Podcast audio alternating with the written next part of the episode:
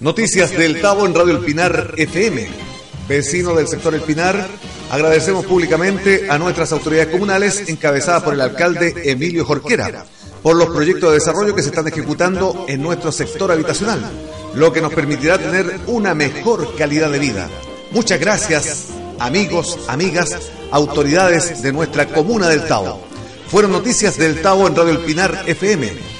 Recuerde que Radio El Pinar FM está al servicio de la comunidad.